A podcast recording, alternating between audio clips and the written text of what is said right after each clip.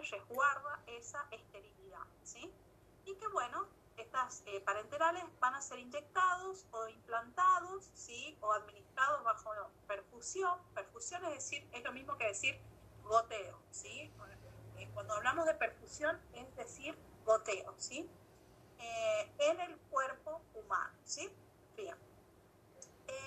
generalmente las preparaciones parenterales pueden ser soluciones, ¿sí? Que ustedes ya saben, son cuando los principios activos están disueltos en el vehículo que uno está utilizando para administrar el fármaco. Eh, pueden ser suspensiones, suspensiones, ¿sí? En donde el agua, ¿sí? U otro vehículo adecuado eh, se puede utilizar, eh, perdón, estoy acá con, con esa que está en la cama. Eh, o las suspensiones, ¿sí? que, eh, se vehiculizan en el agua ¿sí? y que eh, se pueden utilizar eh, también con otro vehículo que puede ser apropiado. También tenemos las emulsiones, ¿sí? que pueden ser acuosas u oleosas. ¿sí? Em, las emulsiones, nosotros, ustedes lo han visto con el profesor García, las emulsiones pueden ser agua en aceite o aceite en agua. Es así, ¿no? ¿Se acuerdan de eso? Sí, profe. Bien. Em, y después eh, podemos tener los polvos liofilizados, ¿sí? Que ya vamos a ver en qué consisten, y los implantes propiamente ¿sí? O sea, las preparaciones inyectables o de uso parenteral pueden ser de varios tipos, ¿sí? Generalmente son cinco. Soluciones, suspensiones, emulsiones, eh, polvos liofilizados y finalmente los implantes. Profe, ¿Sí? ¿qué ejemplo de emulsiones hay que sean inyectables?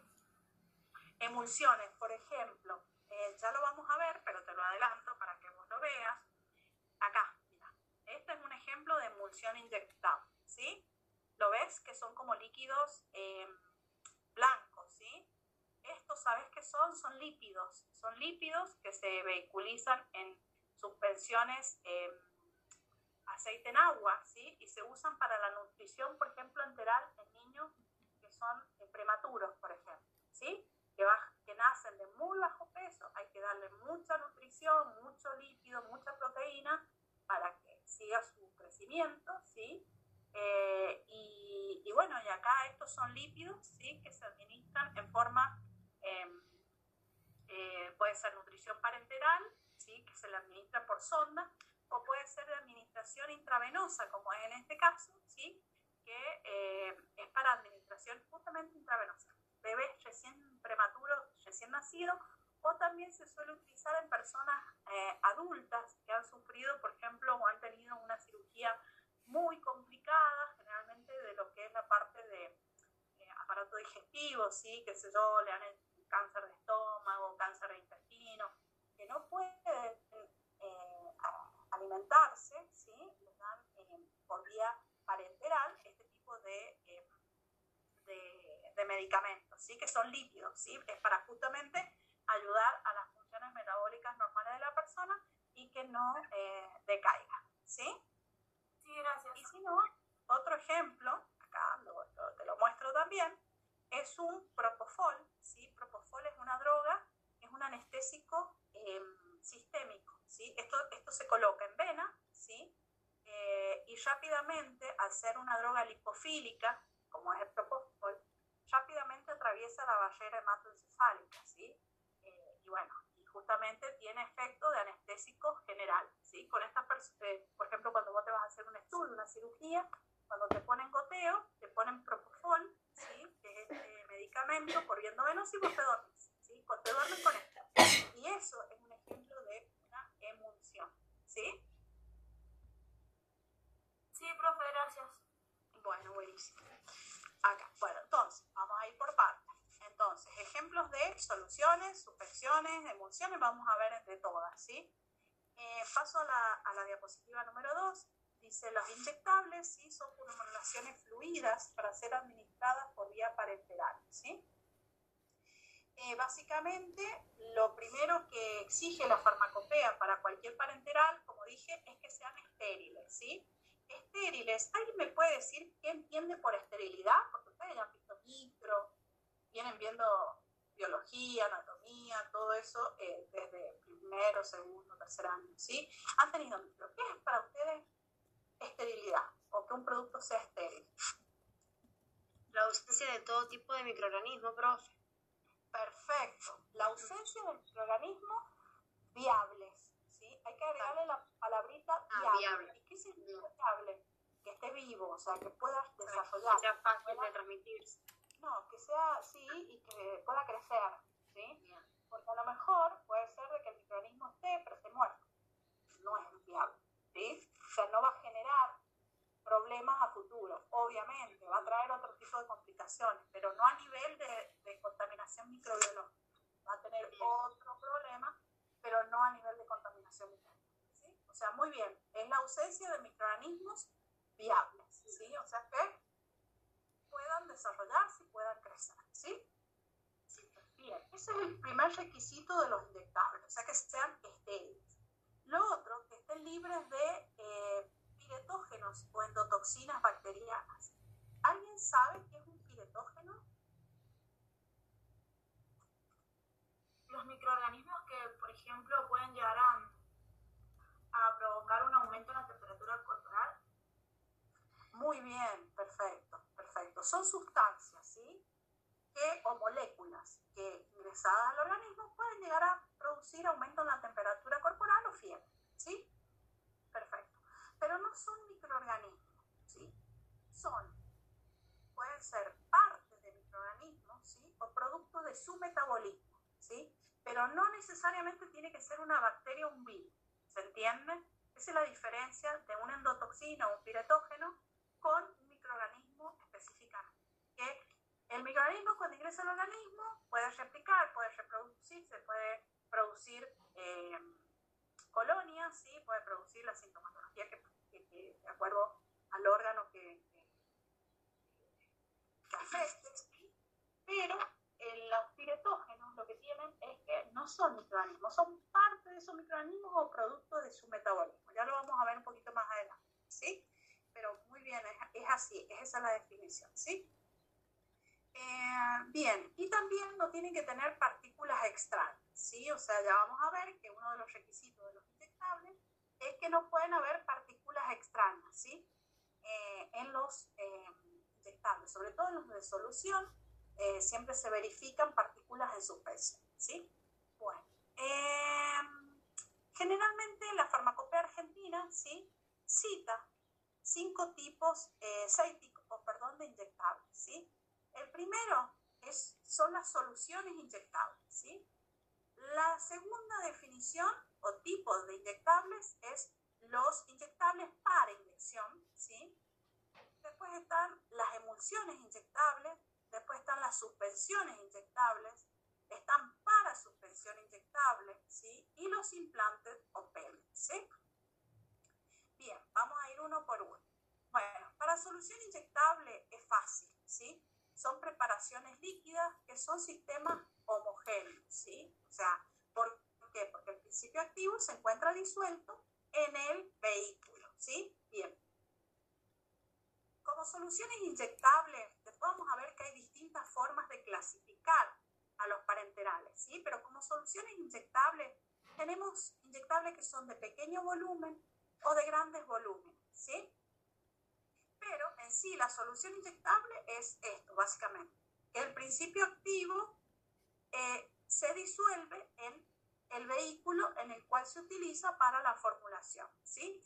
Entonces tenemos, eh, como en este caso, esta de acá, que están viendo acá, se las pongo más grande, estas son soluciones parenterales, ¿sí? De grandes volúmenes. ¿Por qué se le llama de grandes volúmenes? Porque son volúmenes superiores a los 100 mililitros, ¿sí? Y en este caso, ejemplos de soluciones parenterales de grandes volúmenes son los que nosotros comúnmente llamamos sueros, ¿sí? Que pueden ser soluciones fisiológicas, que puede ser dextrosa al 5%, al 10%, dependiendo, manitol, bicarbonato, etc. ¿sí? O sea, son soluciones parenterales de grandes volúmenes y que estas se dosifican por medio de perfusión o goteo, ¿sí? O sea, eh, la perfusión es lo mismo que decir goteo, ¿sí? Eh, después tenemos los parenterales, ¿sí? también en solución, ¿sí? que acá pueden ver, eh, por ejemplo, que eh, estos chiquititos de acá, los, los, los, los más chiquititos, estos que parecen cuadraditos, son los viales o frascos ampolla, en donde eh, se vehiculizan las soluciones. Estas son ampollas propiamente dichas, ¿sí? o sea, son las que uno las rompe, tiene que extraer el contenido y listo, o sea, por más que o no sobredosis o, o administremos todo completo, eh, sirven para una única vez, ¿sí? Estas naranjas o, o color caramelo son eh, eh, justamente eh, para proteger al producto de la luz, pero también tenemos las de ampolla de vidrio de color transparente como esa, ¿sí?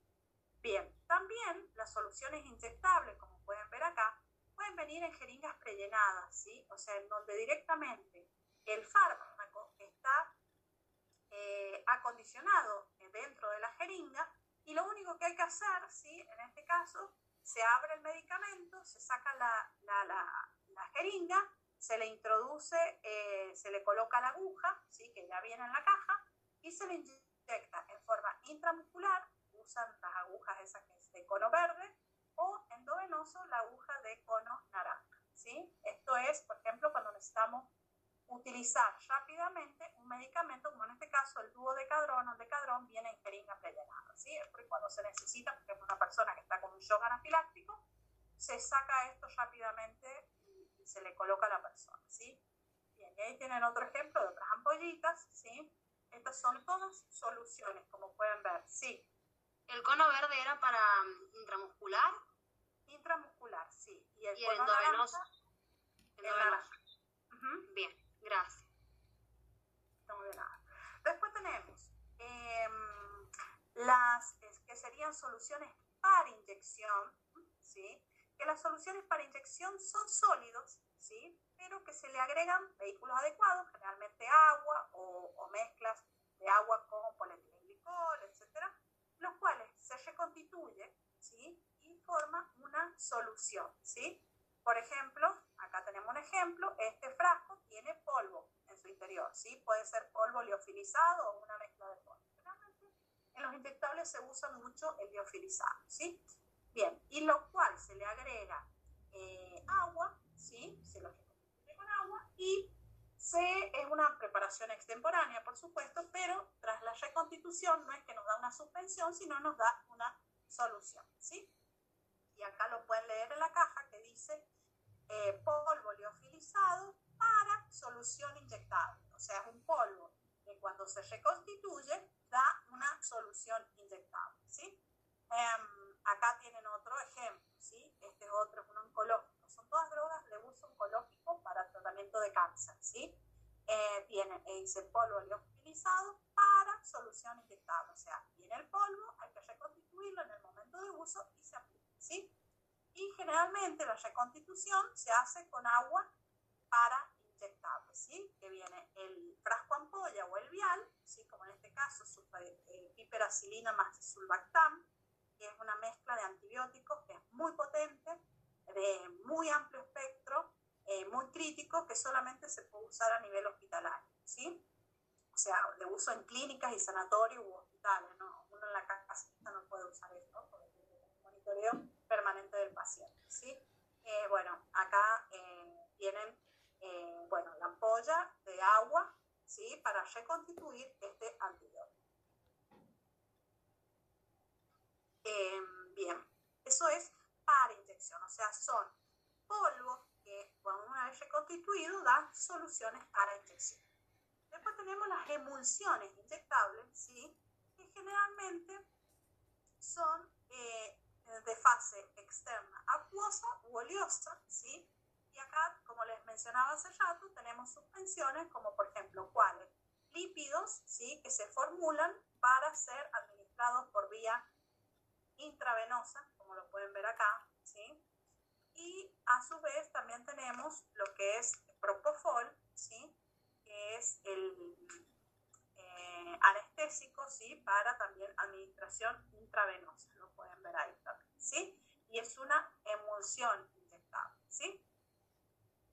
Perfecto. Bueno, después tenemos las suspensiones inyectables, ¿sí? ¿Qué ¿qué quiere decir que sea de fase externa, acuosa u oleosa? La fase externa, si ustedes se, se recuerdan, em, las emulsiones tenían una fase interna, eran las pequeñas gotitas que estaban dispersas en una fase externa, que generalmente era el medio de dispersión, ¿sí? Eh, entonces tenían eh, dos líquidos invisibles, ¿sí? Que generalmente uno estaba eh, disperso en el otro en pequeñas gotitas. Las pequeñas gotitas serían la fase interna y la fase externa serían el líquido que las contiene, ¿sí? Dispersa. En el caso de que sea una emulsión aceite en agua, ¿sí? Aceite en agua, son pequeñas gotitas de aceite, o sea, fase interna, eso sería la fase interna, y la fase externa es el agua, ¿sí? O el medio en donde esas gotitas están dispersas, ¿sí? Si tenemos una emulsión eh, agua en aceite, ¿sí? Las pequeñas gotitas de agua están dispersas en el aceite, ¿sí? La fase interna es el agua y la fase externa, medio de dispersión, es el aceite. ¿Se entiende? Sí, profe. lo que quiere decir acá es que la fase externa puede ser eh, acuosa u oleosa, dependiendo si es una emulsión agua en aceite o aceite en agua. ¿Sí?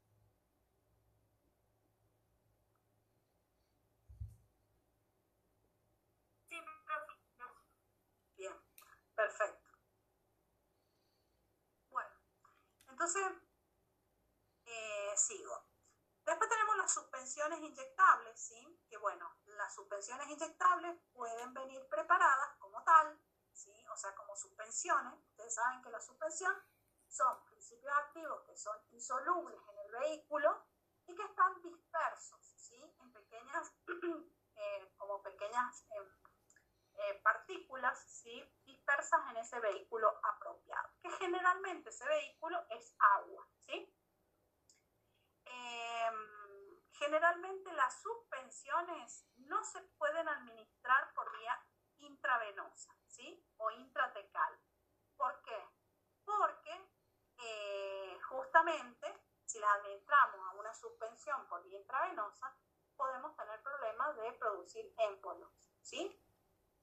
Después tenemos las eh, preparaciones para suspensión inyectable, ¿sí? O sea, es lo mismo que las em, soluciones, en este caso son para suspensiones inyectables, son sólidos que vienen con un líquido, em, perdón, con un vehículo adecuado, el cual una vez administrado se puede em, reconstituir en el momento de utilizarse, ¿sí?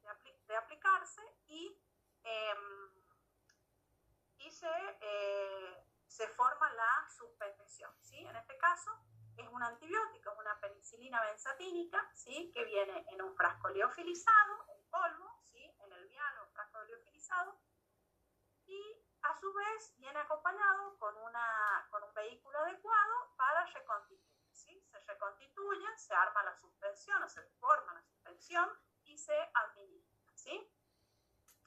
Profe, entonces la, la diferencia entre suspensión inyectable y el otro que es para suspensión inyectable sería que el primero, la suspensión inyectable viene ya preparado y el otro viene el sólido.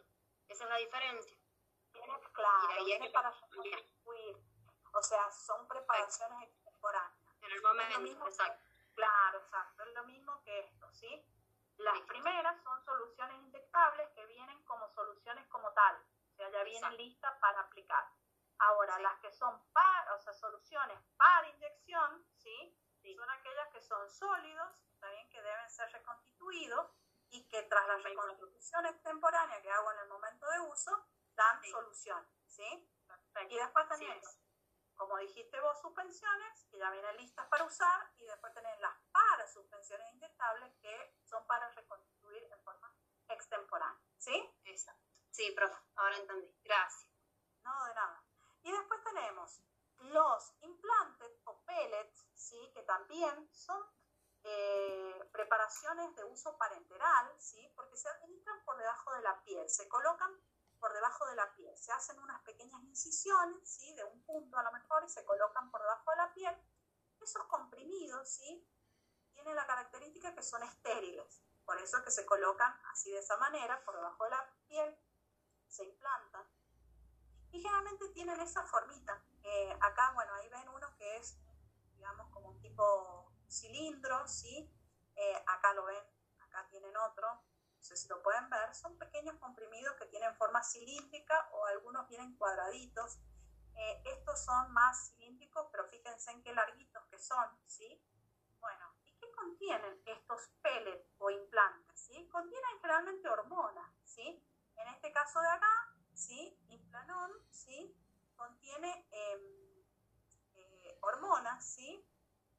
Que eh, es, fíjense en la droga acá, es etonorgestrel, ¿sí? Generalmente son anticonceptivos, ¿sí? O sea, eh, esto es, con una aguja introductora, ¿sí? Esto uno se pincha, por ejemplo, la, el músculo, ¿sí? Del deltoide o del glúteo y se introduce esto. Es bastante doloroso, pero es súper práctico porque estos implantes, ¿sí? Eh, duran mucho tiempo tienen una liberación sostenida en forma lenta y con esto uno puede estar a lo mejor seis meses sin, eh, o sea, con, eh, con, tratamiento anticonceptivo, ¿sí? Eh, bueno, y acá siempre aprovecho, me gusta comentarles, ¿sí? Esto que ven acá es un implante de testosterona, ¿sí? y ustedes habrán sentido nombrar generalmente en el ambiente artístico se usa mucho, que eh, dicen que se ponen los implantes de los chips, los chips sexuales. No sé si ustedes han escuchado por ahí eh, que varios artistas dicen, sí, fulanito de tal se puso el chip sexual o fulanito de tal se puso el chip sexual y así, así. Y en realidad, uno cuando se imagina y lo siente hablar y hablan del chip sexual, uno cree que es como el chip del celular, ¿no? Y que tiene ondas electromagnéticas y que lo estimula sexualmente y qué sé yo, y que... en realidad es toda una, una falacia. Eh, en realidad es esto, ¿sí? Es un implante, ¿sí? Como lo ven acá, de testosterona. Ese es el chip sexual. Em, eh, son implantes, son pellets, ¿sí? Que se les colocan a estas personas por debajo de la piel con un puntito y le, le dicen chip sexual, pero en realidad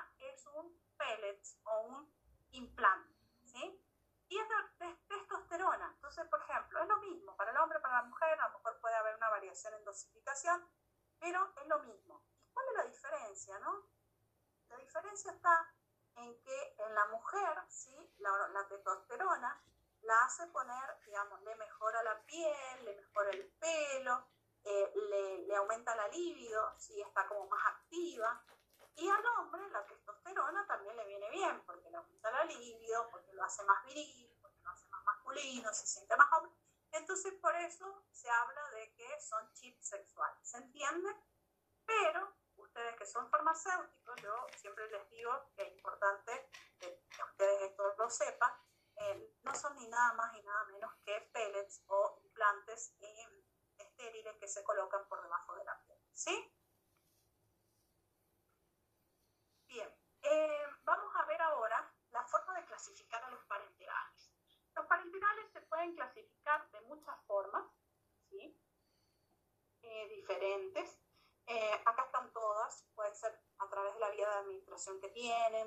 Según la forma farmacéutica, puede ser según el estado físico que tienen, el volumen que, que presenta la formulación, la velocidad de administración y el espectro. Son muchas.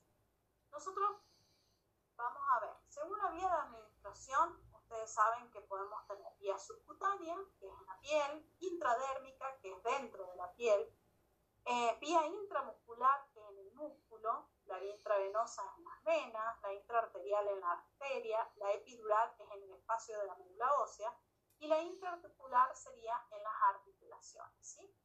Después, según la forma farmacéutica, que lo vimos recién, puede ser soluciones, suspensiones, emulsiones, polvos liofilizados o implantes.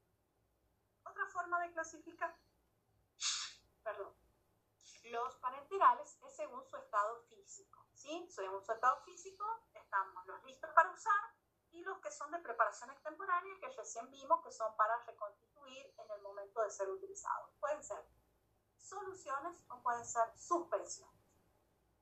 Después tenemos los de, eh, según el volumen, tenemos pequeño volumen, parenterales de pequeño volumen son los que son las ampollas, y los multidosis, que generalmente son los frascos ampollas. Ahora, según la velocidad de administración del parenteral, tenemos dos tipos, los que se administran por bolus o los que se administran por infusión. El que se administra por bolus es como si fuese un bolo, un bolo de única vez, con una sola aplicación. Es los que se colocan en forma intramuscular, eh, intradérmica, vacunas, eh, analgésicos, ¿sí? o sea, que se colocan en el músculo o en, la, el abdomen, ¿sí?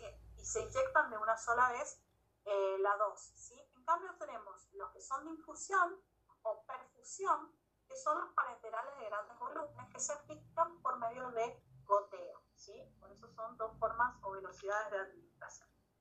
Y eh, después, según su efecto, hay parenterales que se necesita un efecto sistémico, en la mayoría, y hay otros que se necesita un efecto local. a decir, bueno, pero ¿cómo? ¿Parenteral con efecto local? Sí. Por ejemplo, siempre les doy las, eh, las anestesias locales, ¿sí? Por ejemplo, cuando vamos al odontólogo, ¿sí? Que nos coloca la anestesia para, para hacernos algún tratamiento en alguno de los dientes o muelas, nos pone una anestesia, es parenteral, ¿sí? Pero es eh, de uso local, ¿sí? O sea, porque nada más se nos adormece la parte que donde él inyecta. Igual pasa con, las anestesias intrafactilias que adormecen de la cintura hacia abajo, ¿sí? No adormecen ni los brazos, ni la cara, ni la cabeza, ni nada, ¿sí? Bien. Eh, vamos a ver ahora de las vías de administración, particularidades o generales, ¿sí? De los distintos tipos que existen. Por ejemplo, de la vía intravenosa, generalmente uno usa esta vía cuando necesita que el efecto sea rápido, ¿sí? Puede hacerlo a la administración mediante dos vías, o por bolus, o sea, directamente metiendo con una jeringa y aguja el medicamento en vena, ¿sí? De una sola vez, lentamente, pero de una sola vez, o directamente se le puede colocar a la persona una vía y administrársela por medio de infusión o perfusión para enterales de grandes volúmenes, ¿sí? o sea, colocarle el suero. Generalmente, por viendo Vanessa, se pueden colocar de pequeñas cantidades o de grandes volúmenes cuando se le administran parenterales, soluciones parenterales de grandes volúmenes. Eh, ¿Qué riesgos tiene esta vía? Que se pueden formar trombos, ¿sí? si no la vía no está bien cuidada, y eh, por esta vía se pueden administrar soluciones, se pueden administrar eh, suspensiones, ¿sí? Eh, y se pueden administrar, perdón, soluciones y emulsiones, ¿sí? Pero no se puede administrar suspensiones, ¿sí? Bien, tras la vía subcutánea, ¿sí? Es una vía que utiliza em, está bien para administrar pequeños volúmenes de medicación, ¿sí? que no es más de 2 litros, porque si no se, se, lesiona y se, se pone fea la, la, parte en donde se administra. Eh, se administra en el tejido subcutáneo, ¿sí? generalmente son soluciones, suspensiones, ¿sí? ¿Y qué se administra por vía subcutánea? Bueno, por ejemplo, las insulinas, las vacunas, los implantes, ¿sí? Después tenemos la vía intramuscular, que es una de las vías más eh, el efecto es más lento, pero tiene mayor duración. ¿sí? Eh, generalmente se administra también por volúmenes, pequeños, menores a 5 mililitros, se recomienda. Hay algunas inyectables que son de un poco más, de 7, 8, hasta 10, he visto. Pero bueno, lo recomendable es que sean menores a 5 mililitros. Eh, se pueden administrar por vía intramuscular soluciones, suspensiones o en donde, bueno, se administran en los glúteos o en los músculos del toile. Bien, ahí tienen un cuadrito comparativo donde pueden ver las distintas vías, el lugar donde se administra, por ejemplo, la intravenosa en vena, la intradérmica en la dermis de la piel, eh, los volúmenes que se pueden administrar y los tipos de medicamentos que se pueden, ejemplos, ¿no? Porque pueden ser otros, que se pueden administrar por esa vía. Eso lo pueden ver después, no hay problema. Con respecto a las ventajas de los parenterales, ¿sí? generalmente los, los parenterales em, se pueden seleccionar obviamente, si efecto rápido o un efecto prolongado. Por ejemplo, cuando busco un efecto rápido? Cuando yo necesito, por ejemplo, eh, que un paciente se está quejando de mucho dolor, ¿sí? por una cirugía o por algún tipo de, accidente o lo que tuvo, bueno, a, a través de la vía endovenosa puedo acceder a administrarle analgésicos, ¿sí? analgésicos antiinflamatorios o, eh, digamos, de tipo más potentes como los derivados opiáceos, ¿sí? morfina y demás. Eh, eso es efecto inmediato. O también que se, pueden administrar sales, por ejemplo, cuando una persona está entrando en paro cardíaco, hay medicamentos antiafílicos que se deben administrar y se les hace por vena. O puedo buscar un efecto prolongado, como en el caso que vimos recién de los anticonceptivos, ¿sí? en donde eh, yo necesito administrar el medicamento una sola vez, por ejemplo, si es un anticonceptivo mensual, yo necesito que el efecto ¿sí? de ese medicamento dure un mes. ¿sí? ¿La insulina también puede ser? ¿La insulina? prolongado? Sí. Claro, claro, depende del tipo de insulina. Hay dos tipos de insulina. Una que es la corriente, ¿sí? Y, la, eh, y después tenés la de acción rápida pH es la de acción, en la corriente, que sería como la, la prolongada, ¿sí? Y después tener la, la, insulina de acción rápida, ¿sí? Esa, bueno, dependiendo si va a comer, si el paciente se pone una insulina rápida, ¿sí? Porque necesita es el efecto. O para corregir, ¿sí? Si tiene muy alta el azúcar, se pone insulina, ¿sí? Para corregir. Y esa tiene que ser rápida. Ahora, la NPH o la lenta, ¿sí? Se la pone para equilibrio normal de insulina en sangre durante el día. ¿Sí? Sí, profe. Gracias. No, de nada. Se, generalmente, bueno, se pueden administrar APIs que no se absorben por la mucosa gástrica o intestinal, ¿sí? O que presenten un efecto del primer paso importante, ¿sí? Ustedes tienen que haber visto, haber estudiado en fisiología el efecto del primer paso, ¿no es cierto? ¿Se acuerdan de eso? Sí, el paso hepático. Exactamente. Hay medicamentos que sufren fenómeno del primer paso. ¿Qué significa? Que inmediatamente se absorben, pasan por, eh, por el hígado y lamentablemente se eh, metabolizan en un alto porcentaje. ¿sí? Entonces, por lo tanto, ¿qué llega a circulación sistémica? Nada. ¿sí? Entonces, eh, una vía alternativa que se utiliza es administrarlo por vía parenteral, ¿sí? Y con el, de esa forma se evita el primer paso, ¿sí? Bien, eh, se puede utilizar como vías alternativas cuando la vía gastrointestinal, eh, digamos, no tiene buen acceso o porque causa irritación. Por ejemplo, en una persona que está con vómitos, está con diarrea y hay que administrarlo un antiemético o hay que administrarle un analgésico porque está con cólicos renales, no le podemos dar nada por vía oral. Entonces, una de las vías alternativas es usar la vía parenteral, ¿sí? Por ejemplo, un intramuscular. Eh, bueno, y obviamente se puede conseguir también con la administración de parenterales terapéuticas localizadas, como el caso de los anestésicos locales, ¿sí? Eh, ¿Qué ventajas, sí? Otras ventajas que tiene es que uno conoce, puede conocer exactamente la dosis que va a administrar, ¿sí? Em, permiten controlar parámetros farmacocinéticos, o sea, el inicio de acción, la concentración en distintos uno puede, en base al parenteral que está administrando, conocer todo eso. Y bueno, podemos tener parenterales de acción rápida o de acción sostenible, ¿sí? dependiendo del tipo de formulación que estemos aplicando. En cuanto a las desventajas que tienen los parenterales, ¿sí? es que no son tan fáciles de administrar. ¿sí? O sea, no cualquiera se puede autoadministrar un parenteral. ¿sí? Generalmente necesitamos de un recurso eh, eh, sanitario, o sea, de asistencia sanitaria, para que nos coloquen un parenteral, o sea, por vía intravenosa o por vía intramuscular. Excepto en el caso de personas que son diabéticas, ¿sí? o personas, por ejemplo, mujeres que tienen eh, eh, ¿cómo es que se llama esto? Que durante el embarazo se tienen que estar colocando el, medicamento. Em, eh, Ay, sí, es una enfermedad en el útero la sangre. Eh, ah. ¿Cómo es que se llama? Em, bueno, no me sale, pero ya me va a salir, ¿sí? Eh, eh, estas personas se colocan, o las diabéticas, ¿no? Que son insulino dependientes, se auto administran la medicación, ¿sí? Entonces, o le pinchan en la panza, se pinchan en las piernas, dependiendo del lugar, también sea más cómodo, y con eso hacen el tratamiento, ¿sí?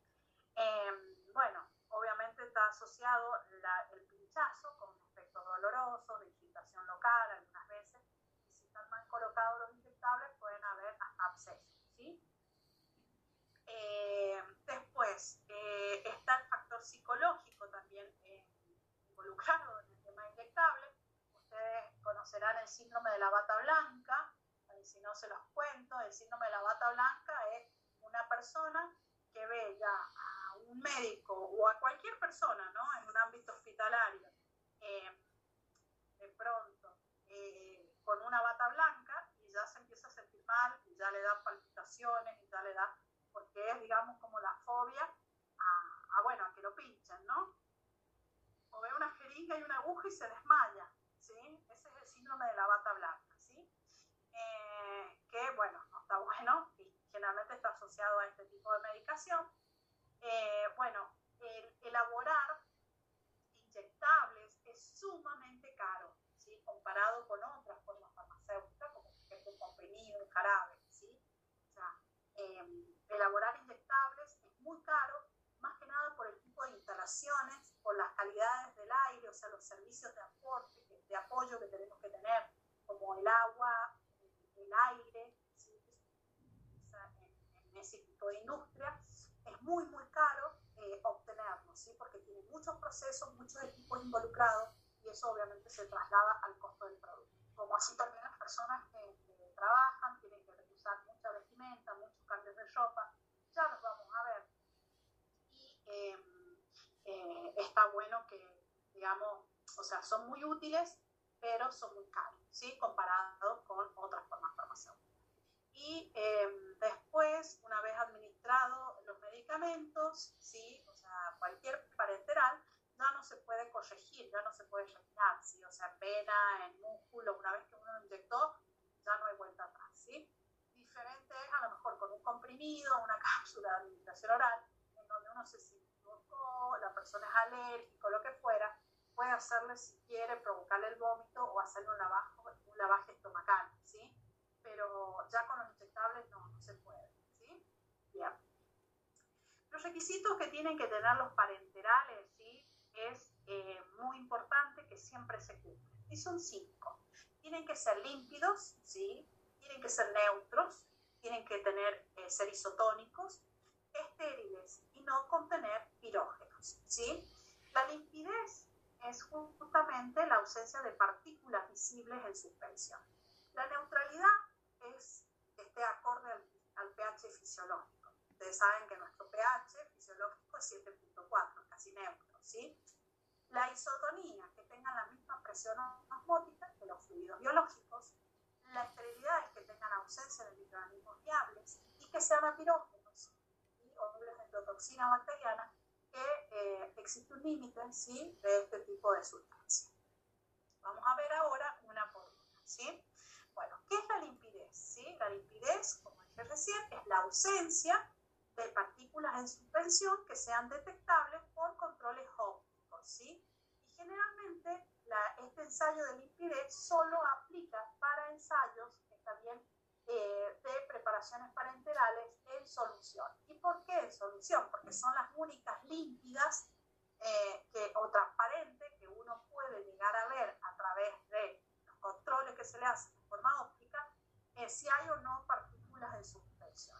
Cuando yo digo partículas en suspensión, estoy diciendo que puede ser partículas, por ejemplo, provenientes de distintas fuentes, ¿sí? Acá voy a ampliar un poquito más, pueden ser de origen, eh, por ejemplo, del reactor, ¿sí? del desgaste del reactor, eh, pequeñas partículas de silicona que vienen de los O-rings. Los O-rings son como las juntas, ¿sí? de, donde se conectan mangueras o tapas los equipos. ¿sí? Puede ser de las mangueras también, de las las mangueras de silicona que se utilizan en el proceso de elaboración. Pueden ser de fibras de celulosa, ¿sí? Eh, que venga de los filtros, porque se dañaron los filtros y uno no se dio cuenta y bueno, pasaron al producto. Puede ser de, eh, por ejemplo, de, de cuando, por ejemplo, uno hace el lavado de frascos o el despirogenado de frascos utilizan para la elaboración, eh, también en ese momento pueden haber partículas de vidrio, ¿sí? que sin querer se vayan al producto, ¿sí? y que bueno, formen parte después de esa eh, de esa formulación. Entonces, los inyectables no pueden tener partículas en suspensión, ¿sí? Em, esas partículas acá las clasifican como pueden ser intrínsecas o extrínsecas, ¿sí?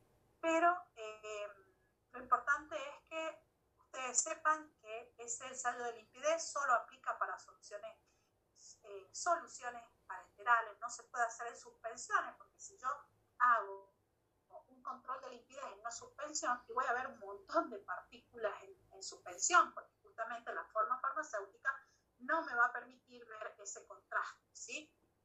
Bueno, ¿en qué consiste el ensayo? Se los muestro acá, ¿sí? Sí, dígame. ¿Qué significa em, en la parte de cuando dice agregados reversibles o irreversibles? Bien. Mm, acá.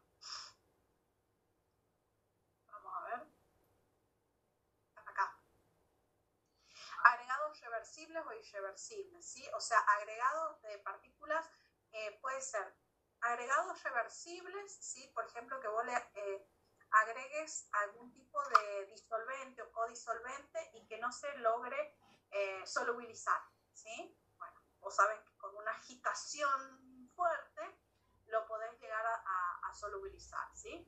Ahora, agregados irreversibles, como por ejemplo cuando le pusiste eh, qué sé yo, eh, eh, una materia prima que venía contaminada con otra sustancia que no tenía que estar y de pronto aparece como en suspensión en la solución inyectable. ¿Se entiende?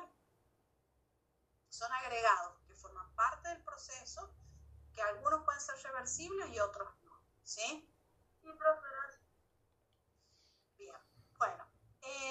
generalmente el ensayo de limpidez está compendiado en la farmacopea argentina, en el capítulo 650, y se llama partículas en inyectables, ¿sí? partículas subvisibles. Eh, yo se los voy a pasar después para que ustedes lo lean, ¿sí? no es para que lo estudien ahora para el parcial, pero sí para un final deberían eh, más o menos entender y, poder explicar el ensayo si yo se los pregunto. ¿Se entiende? Em, eh, para el ensayo de limpidez hay dos formas de hacerlo. Uno es haciendo la inspección óptica esta en forma manual y otra haciéndola con equipos automáticos. ¿sí? El ensayo de inspección óptica manual, ¿sí? acá lo ven, la persona se hace ampolla por ampolla. Es una locura hacer este ensayo, pero bueno, era lo que había antes. Hoy, con los avances tecnológicos, esto se hace en línea y se hace en forma automática. Eh, pero eh, antes se hacía así y bueno, esta es la forma. Hay algunos laboratorios que tienen lotes muy chiquititos y que no usan líneas automáticas y lo siguen haciendo visual, ¿sí? El, el operador, ¿sí? Tomaba ampolla por ampolla y hacía un contraste. Entre ahí tienen en las placas así de, de frente una negra y una blanca, ¿sí? Entonces hacen un contraste negro-blanco, negro-blanco cuando miran el contraste, o sea, del blanco al negro, eh, cuando hacen el, el ojo, ¿sí? Eh, hace como un cambio en, en, el foco, ¿no? Y puede llegar a identificar más fácilmente partículas que estuviesen en suspensión, ¿sí? O sea, es visual, como dice la palabra. Acá es otro, este está en microbiología, me parece, con botellas de agua, ¿sí? que seguramente son del loop de agua para inyectable, está controlándole el eh, eh, que está controlándole y haciendo el ensayo de eh, control óptico de partículas en suspensión, ¿sí? O sea, y fíjense que el fondo también tienen eh, negro-blanco, ¿sí? Porque hacen la, superposición negro-blanco, negro-blanco y van mirando el contenido del envase para ver si se capta alguna partícula en suspensión. Esa es una inspección óptica manual. Después tenemos el ensayo óptico automático, ¿sí? que se hace en equipos directamente en donde se hace el llenado de, de las ampollas, pasan a un equipo que es controlador óptico, que es un equipo eh, que tiene sistemas de visión, ¿sí? sistemas de visión y cámaras, y demás, que acá hay un videíto, ¿sí? yo se los he dejado, a lo mejor hoy no nos da tiempo de verlo, estoy muy apurada, pero en la próxima clase les prometo que eh, vemos este video, ¿sí? Eh, si no, ustedes lo pueden ver y yo después se los explico. Pero son equipos de ese tipo, son, son equipos grandes, complejos, en donde, como les digo, a través de un sistema de visión de cámaras que tienen LED y demás, ¿sí? Pueden, como el tener eh, que darles el celular, perdón, se me va la imagen. Acá tienen el esquemático, ¿sí? en donde pueden ver que a través de eh, cámaras, ¿sí? lentes, ¿sí? condensadores y sensores, ¿sí? diferencias de voltaje, está bien, se pueden, eh, por unas de luz, que son captados ¿sí? por el sensor que está al fondo, y cuando una partícula incide, o sea, las de luz incide sobre esa partícula roja que está ahí en, ese, en el frasco vial que controlando, esa, esa superposición de la partícula con el haz de luz hace que haya una diferencia de potencial, ¿sí? Entonces esa diferencia de potencial es detectada, ¿sí? Y es captada por los sensores, ¿sí? ¿Y qué es lo que produce? Produce, está bien que los parenterales, eh, ese, esa ampolla sea descartada al final de la vida, ¿sí? Básicamente es eso, ya después se los muestro con el video. Otro de los requisitos que tienen que tener los parenterales es que sean neutros. Neutros que sean de, un pH lo más compatible al fisiológico, que es 7,4. ¿sí? ¿Por qué? Porque si ponemos eh, parenterales, eh, administramos parenterales que sean más ácidos, o sea, que sean eh, ácidos, o que sean más o que sean básicos, ¿sí? alejados del pH fisiológico, podemos ocasionar visitaciones, necrosis en el lugar de aplicación, ¿sí? Básicamente por eso. Pero ahora, cuando yo tengo que decidir, ¿no? Si voy a, lograr eh, el pH de la formulación, ¿sí? Sea, eh, sea, sea, supongamos, el pH fisiológico 7,4, pero la formulación es más estable a 6,5, porque el principio activo no se hidroliza o, o es más estable a ese pH, y yo siempre voy a primar llevar al pH en donde la formulación sea lo más estable, ¿sí? Prima eso antes que llevarlo al fisiológico, ¿sí? Siempre lo aclaro a esto porque por ahí hay veces que se cree que siempre hay que llevarlo al fisiológico y bueno, pero a veces llevándolo al fisiológico no es estable, ¿sí? Después el organismo tiene un, como sangre es una solución buffer, ¿sí? Entonces después compensa y puede llegar a, a equilibrar alguna si es que hubiese algún ácido base que se esté administrando, lo puede llegar a compensar más fácilmente. Bien, eh, generalmente para medir la neutralidad se utilizan indicadores de pH, pHímetro, pueden ser cintas, lo que fuera. Y se generalmente los inyectables se ajusta el pH de soluciones ácidas o bases fuertes, por ejemplo el ácido clorhídrico el hidróxido de sodio si yo tengo eh, que llevar a un pH ácido, le, agrego ácido clorhídrico. Si yo tengo que ajustar un pH básico, le agrego, o sea, a pH básico le agrego hidróxido de sodio. Siempre se usan ácidos o bases fuertes. Generalmente se usan poco las soluciones tamponadas. Eh, a diferencia de lo que pasaba con las jarabes, con las soluciones o las suspensiones de oral, que vimos que se usaban mucho las soluciones tamponadas o soluciones otro de los requisitos dije que era la isotonía, ¿sí? que es que tenga la misma presión osmótica que eh, el, plasma o los fluidos biológicos. ¿sí? Eh, ¿cómo, se, ¿Cómo se mide o cómo se puede saber? Bueno, nuestro plasma sanguíneo, ¿sí? nuestros fluidos biológicos tienen un, una presión osmótica equivalente a una solución de cloruro de sodio 0,9%. ¿Qué significa? Ustedes habrán visto que las soluciones fisiológicas, a las que llamamos suero, si uno se fija, dice solución de cloro de sodio 0,9%. O sea, ¿qué significa? Que cuando nosotros nos administran una solución fisiológica de uso parenteral, nos están administrando, digamos, agua con fluido soluto, que es el cloro de sodio, disuelto, y que tiene una equivalencia molar, está bien, equivalente a los fluidos biológicos. Por eso es que el suero hace bien, no nos aumenta ni nos disminuye la presión osmótica fisiológica normal del organismo. ¿sí? Entonces, bueno, ¿por qué? Porque si nosotros eh, administramos soluciones hipotónicas, o sea, por debajo de la presión eh, osmótica de la sangre, o eh, administramos una solución hipertónica por encima de los valores fisiológicos normales, podemos tener, está bien, eh, plasmólisis o hemólisis los glóbulos rojos y con la consecuencia que eso puede llegar a traer, ¿sí? O sea, que los glóbulos rojos explotan o los glóbulos rojos se lisan, está bien, por plasmólisis. Eh, ahí tienen los dibujitos, ¿sí? Por ejemplo, si nosotros agregamos una solución hipertónica, está bien, lo que hace es eh, el plasmocito sale agua de los glóbulos rojos y se produce la plasmólisis o lisis celular del, glóbulo rojo. Ahora, si agregamos una solución hipotónica, ¿sí? Eh, el glóbulo rojo va a ingresar mucha agua, se va a llenar, se va a inflar, inflar, inflar y va a llegar un momento que se va a explotar, ¿sí? produciéndose su hemólisis. ¿sí?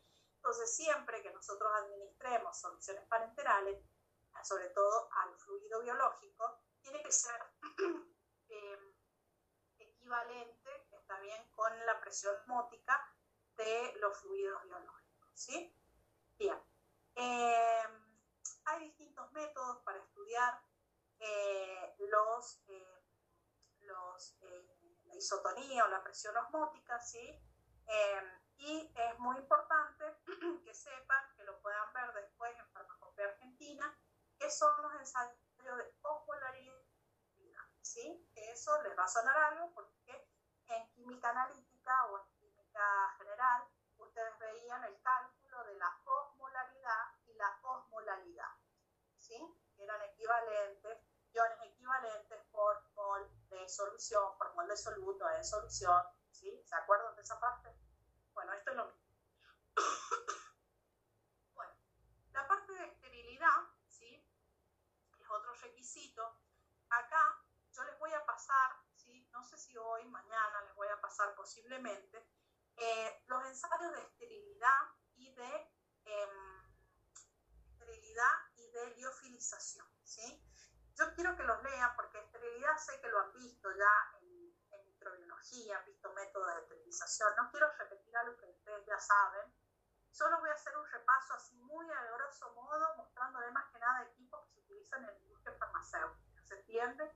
Pero no, no voy a hacer mucho hincapié ni voy a explicar tanto porque entiendo que es un tema que ya lo han visto, ¿sí? Y liofilización, eso sí, porque es un tema nuevo, ¿sí?